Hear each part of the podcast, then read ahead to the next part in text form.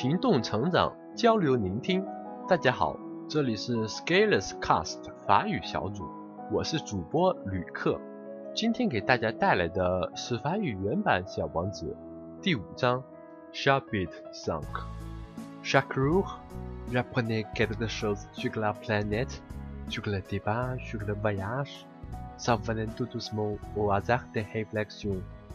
C'est ainsi que le troisième jour, je connus le drame des baobabs.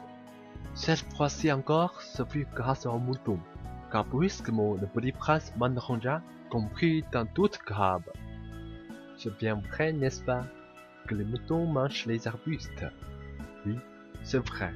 Ah, je suis content.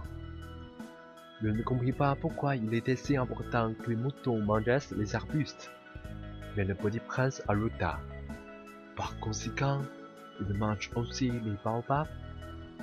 Je fus remarquer au petit prince que les baobabs ne sont pas des arbustes, mais des arbres grands comme des églises, et que si même il emportait avec lui tout un troupeau d'éléphants, ce troupeau ne viendrait pas à bout d'un seul baobab. L'idée du troupeau d'éléphants fit rire le petit prince. Il faudrait les mettre les uns sur les autres, mais il remarqua avec sagesse. Les baobabs, avant de grandir, ça commence par être petit. C'est exact.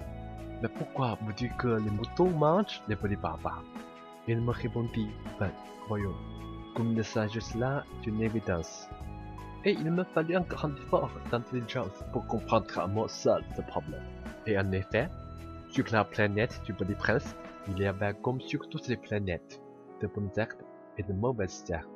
Par conséquent, de bonnes graines de bonnes herbes et de mauvaises graines de mauvaises herbes. Mais les graines sont invisibles. Elles dorment dans le secret de la terre jusqu'à ce qu'ils prennent fantaisie à l'une d'elles de se réveiller.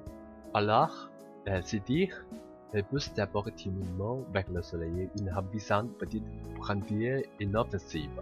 S'il s'agit d'une brindille de radis ou de rosier, on peut la laisser pousser comme elle veut. Mais s'il s'agit d'une mauvaise plante, il faut arracher la plante aussitôt, dès qu'on a su la reconnaître. Or, il y avait des graines terribles sur la planète du petit prince. C'étaient les graines de baobab. Le sol de la planète en était infesté. Or, un baobab, si l'on s'y prend trop tard, on ne peut jamais plus s'en débarrasser. Il encombre toute la planète. Il perfore de ses racines. Et si la planète est trop petite, et si les baobabs sont trop nombreux, ils la vont éclater.